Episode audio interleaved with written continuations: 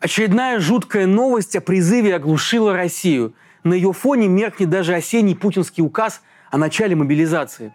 Если раньше можно было хотя бы скрыться от повестки, не открывать дверь, например, и пожить не по прописке или уехать в Грузию, или даже на деревню к бабушке, то теперь все. Повестки начнут рассылать электронно через госуслуги. И полученная она считается чуть ли не в момент отправки. Счастливцу тут же перекрывают кислород, то есть простите, выезд за границу, чтобы он даже и не думал сбежать от своей участи.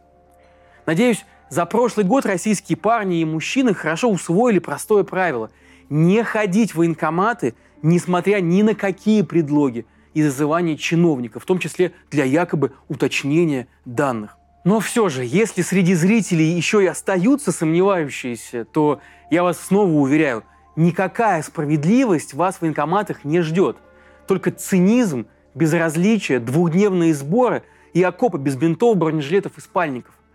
Прошу вас, ни в коем случае не ходите в военкоматы и не посылайте туда своих близких. Это смерть. Я, признаться, не перестаю поражаться, в какую бездну ужасов вверх несчастную Украину, а вместе с нею и нас с вами, россиян, Владимир Путин со своими приспешниками. Многие из тех, кто спешно улетал из страны в феврале и марте 22 года, а за ними и те, кто в панике ломился через Верхний Ларс в Грузию в сентябре, сейчас зачастую живут за рубежом в тесных холодных квартирах и зарабатывают на жизнь, чем приходится. Но даже их участи сегодня могут позавидовать те, кто получит электронные повестки и останется лицом к лицу перед мрачным выбором. Но помните, выход есть всегда – всегда можно выбрать не убивать и не умирать. Чтобы убедить как можно больше людей не ходить в военкоматы и не быть участником кровавых преступлений, изворовавшегося до сумасшествия Кремля, я решил вспомнить все страшные, безумные и абсурдные казусы этой мобилизации. Это Павел Каныгин и формат разбора на канале «Продолжение следует». Поехали.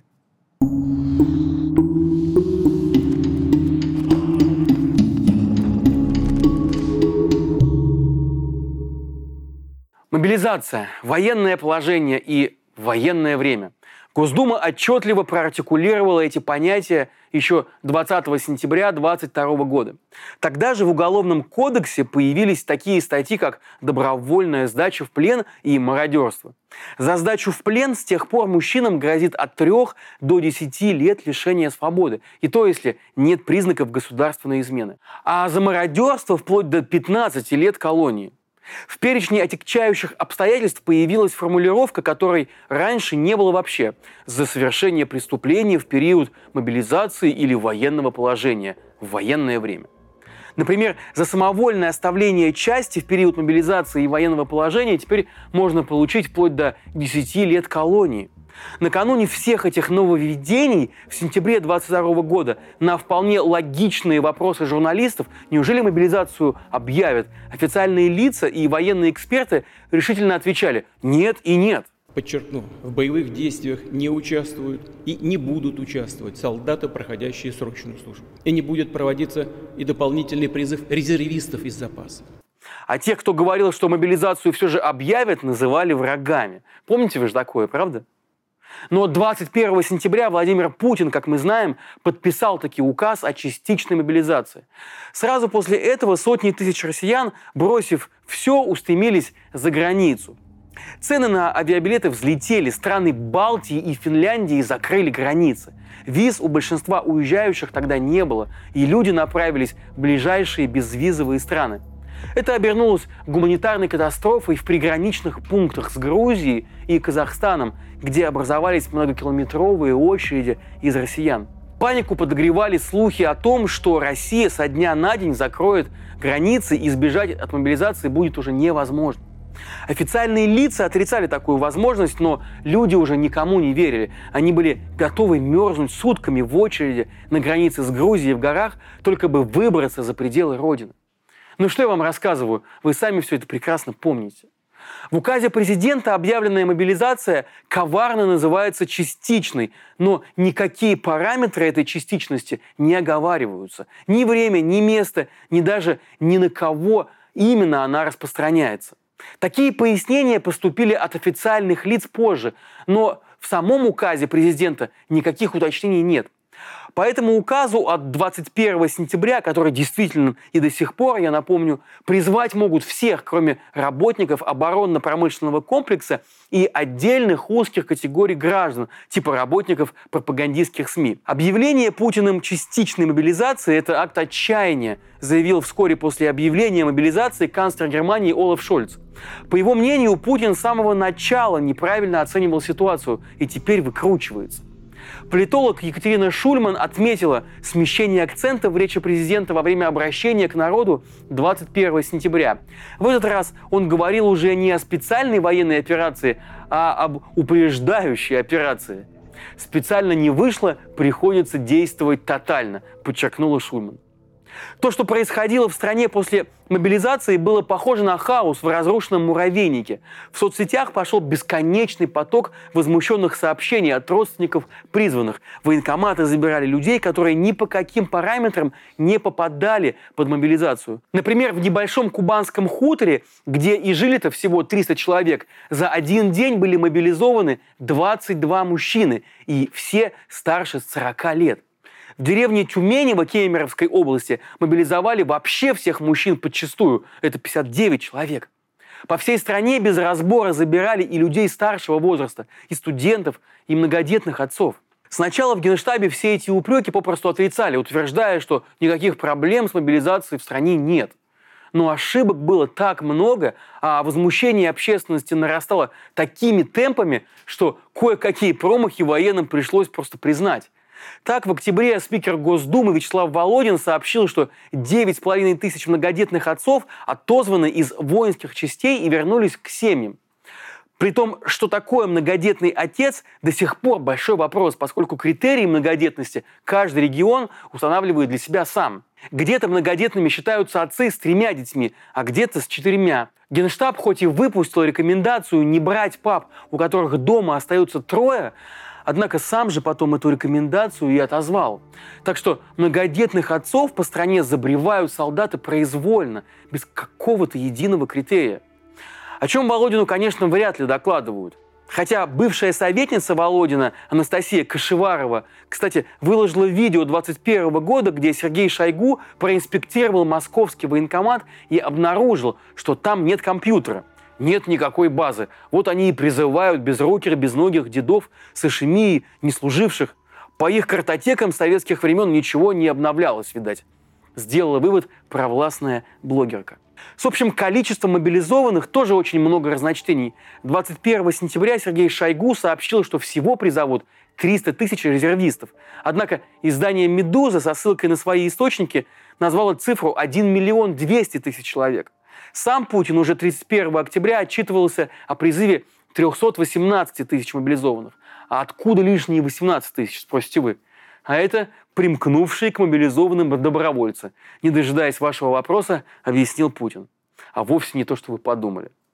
И все же, даже 300 тысяч, заявленные официально, это очень-очень много. Почему россияне не протестуют? Один из самых частых вопросов жителей других стран, которые не жили в тоталитарных государствах. Сразу после объявления мобилизации во многих городах России люди вышли на протесты. Согласно данным ОВД-инфо, только 21 сентября были задержаны не менее 1375 человек в 43 городах страны. Полиция на акциях применяла дубинки, а задержанным мужчинам прямо в ОВД выдавали повестки в военкомат. Такая практика не противоречит закону, цинично прокомментировал эти события пресс-секретарь Путина Дмитрий Песков. Наиболее массовые и активные протесты прошли в Дагестане. Здесь люди перекрывали дороги и скандировали «нет войне», «наши дети не удобрения». На фоне этих протестов главе Дагестана пришлось даже публично признать, что в ходе мобилизации были ошибки.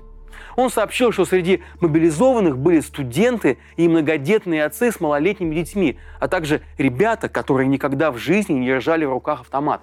Одной из самых распространенных форм протеста по всей стране в эти дни стали поджоги военкоматов и зданий администрации. По данным Медиазоны, всего после начала войны в России случилось 54 таких поджога. Однако мобилизацию никакие протесты не остановили. Уже в первые же ее дни выяснилось, что обмундирования явно не хватает. То есть, начиная мобилизацию, руководство страны думало, что обмундирование есть, а обмундирования на складах, вот сюрприз, даже не было. Вскоре даже официальные СМИ процитировали слова Андрея Гурулева, депутата Госдумы и генерал-лейтенанта. Он сказал, что из пунктов приема личного состава пропало полтора миллиона комплектов военной формы для мобилизованных. То есть они были, эти полтора миллиона комплектов, но волшебным образом куда-то делись. По всей стране мобилизованным приходилось самим спешно покупать обмундирование, бронежилет, теплую одежду, непромокаемую обувь и многое другое. А это все очень дорого стоит. Во всех регионах активизировались волонтеры, которые начали собирать для солдат шапки, носки, стельки, спальники и продукты. В школах и в детских садах прошли акции «Помоги солдату». Собирали снова с миру по нитке, кто что может. К октябрю регионам таки разрешили закупать обмундирование за счет местных бюджетов. А уже зимой выяснилось, что та одежда, которой снабдили мобилизованных, некачественная, и солдаты в ней мерзнут. По этому поводу в Минобороны уволили трех генералов и заключили новый контракт на пошив одежды. А это отдельная и очень увлекательная история, потому что контракт был заключен с компанией Гордарика, которая совершенно случайно оказалась зарегистрирована на сына замглавы Росимущества 22-летнего Артема Степаненко. Минобороны не раскрывала стоимость контракта, но примеры военной формы, которую шьет компания Гордарика, можно было увидеть на ее сайте – Оказалось, что обычный летний костюм солдата стоил там 140 тысяч рублей, а зимний формат 210 тысяч. Даже обычная бейсболка здесь стоила 4,5 тысячи рублей. В несколько раз дороже, чем у других российских производителей, да и в целом по рынку. После поднявшейся было волны возмущений цены на сайте резко упали, а потом и вовсе исчезли. А в феврале этого года тело начальницы управления финансового обеспечения Западного военного округа нашли у одного из домов в Санкт-Петербурге. Первоначальная версия, она выбросилась из окна, но это еще предстоит подтвердить следствию. Да и вообще странная случилась трагедия, согласитесь. Но вернемся к мобилизованным. Вскоре после того, как россияне с повестками покинули свои теплые дома, пошли сообщения, что мобилизованных отправляют на фронт без подготовки. Президент Владимир Путин и министр обороны Сергей Шойгу при объявлении мобилизации заявляли, что воевать пойдут только люди с боевым опытом и нужной военной учетной специальностью.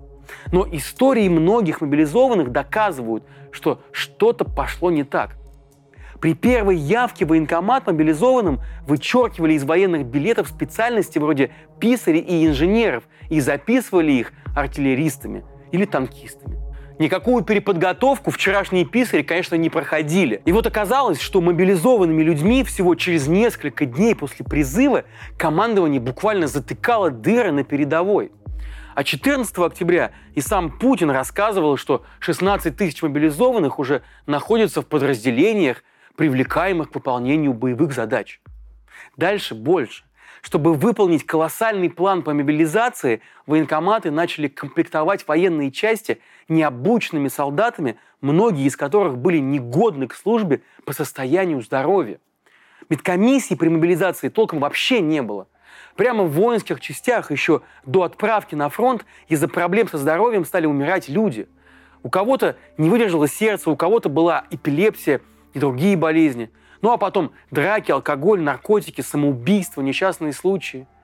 В ноябре по статистике каждый пятый погибший российский солдат не успевал даже доехать до фронта.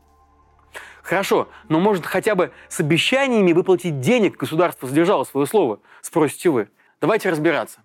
В октябре Путин заявил, что мобилизованным каждый месяц будут выплачивать пособие в размере минимум 195 тысяч рублей.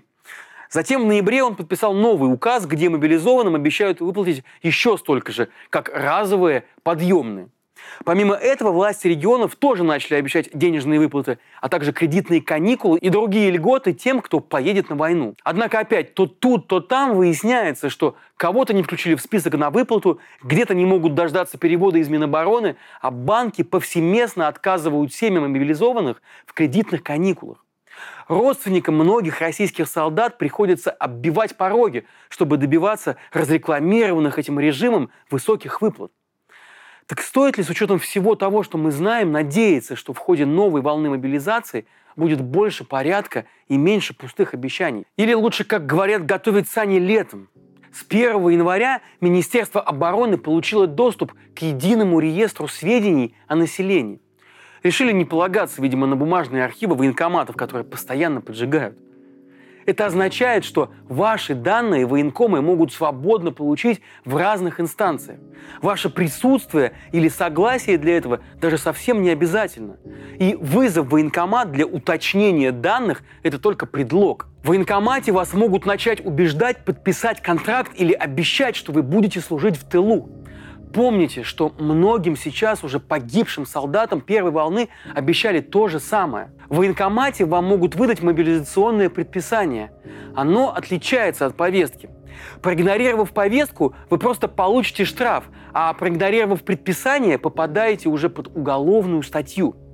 Вас могут призвать на военные сборы, но для сборов должен быть специальный указ президента, а его пока не было, поэтому юридический статус таких мероприятий непонятен. К тому же, если во время военных сборов вас решат мобилизовать, то вам будет уже некуда деваться. Поэтому юристы настойчиво продолжают советовать избегайте похода в военкомат и получения всяческих бумажек. Тактика этой войны такова, что России приходится постоянно заваливать противника живой силой, то есть буквально мясом. Постоянно расходовать людей.